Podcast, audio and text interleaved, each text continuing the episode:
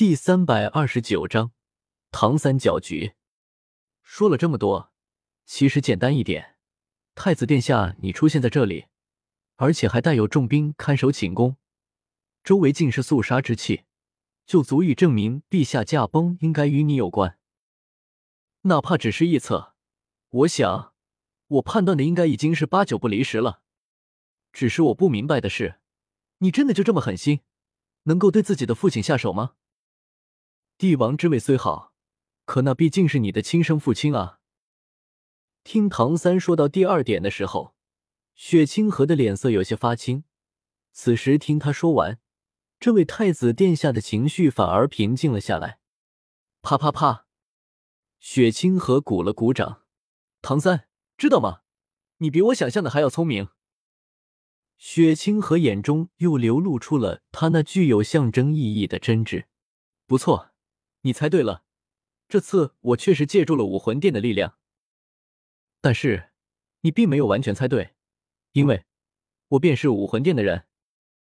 此言一出，一边说着，雪清河抬起另一只手，探入自己前襟之内，只见他手腕一翻，迅速掀起，一整张一直连接到发髻深处的奇异面具已经被他掀了起来。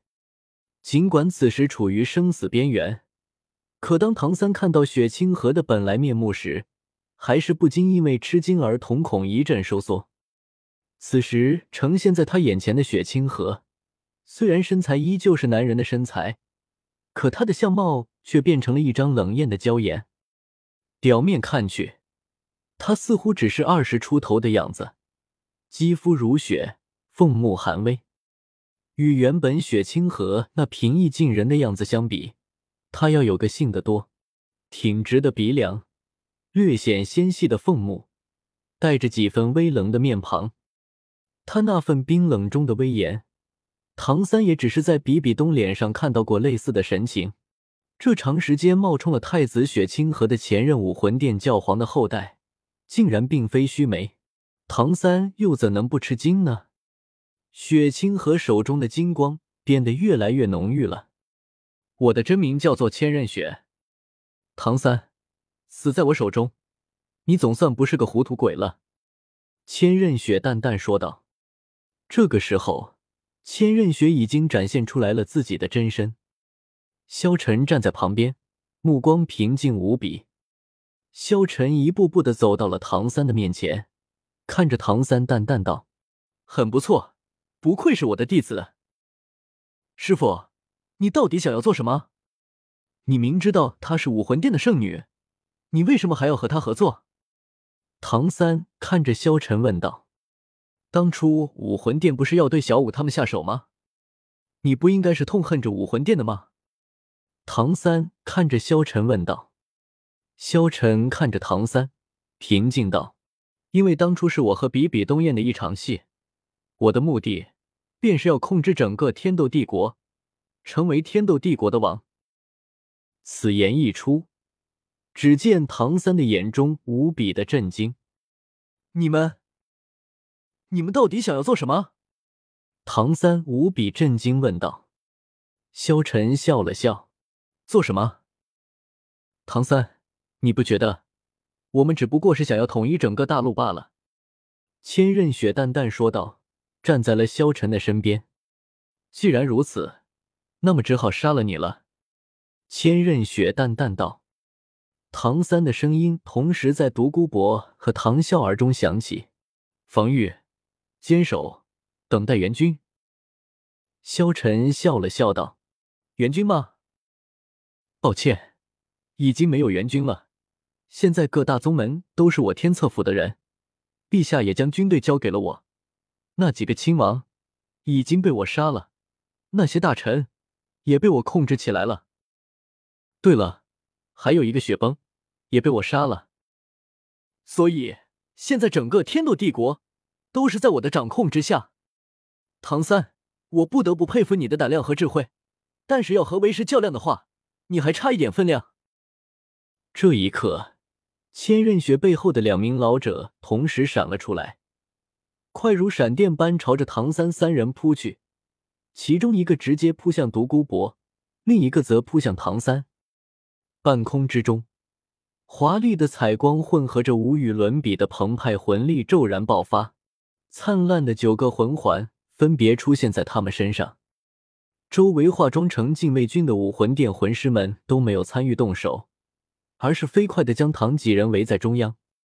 左侧老者身高在两米开外，瘦长的身材宛如标枪一般挺直锋锐。武魂释放之后，他的身体并没有什么特殊变化。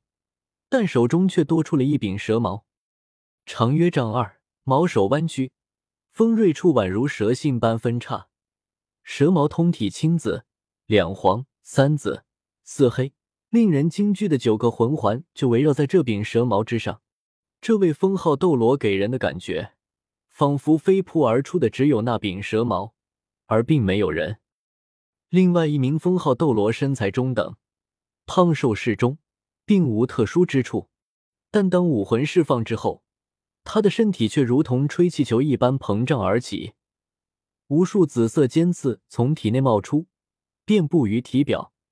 魂环配置与先前那名封号斗罗一模一样，但他此时的样子却要凝恶的多了，就连双手都已经变成了紫色的尖刺状，全身都笼罩在这种特殊的紫色之中。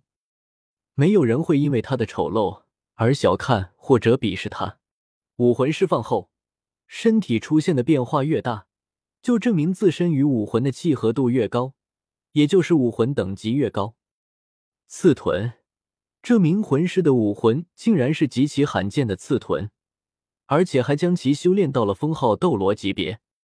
萧晨看着唐三道：“唐三，你的确有些聪明才智，但是和我斗，你还嫩了一些。”师傅，你究竟要做什么？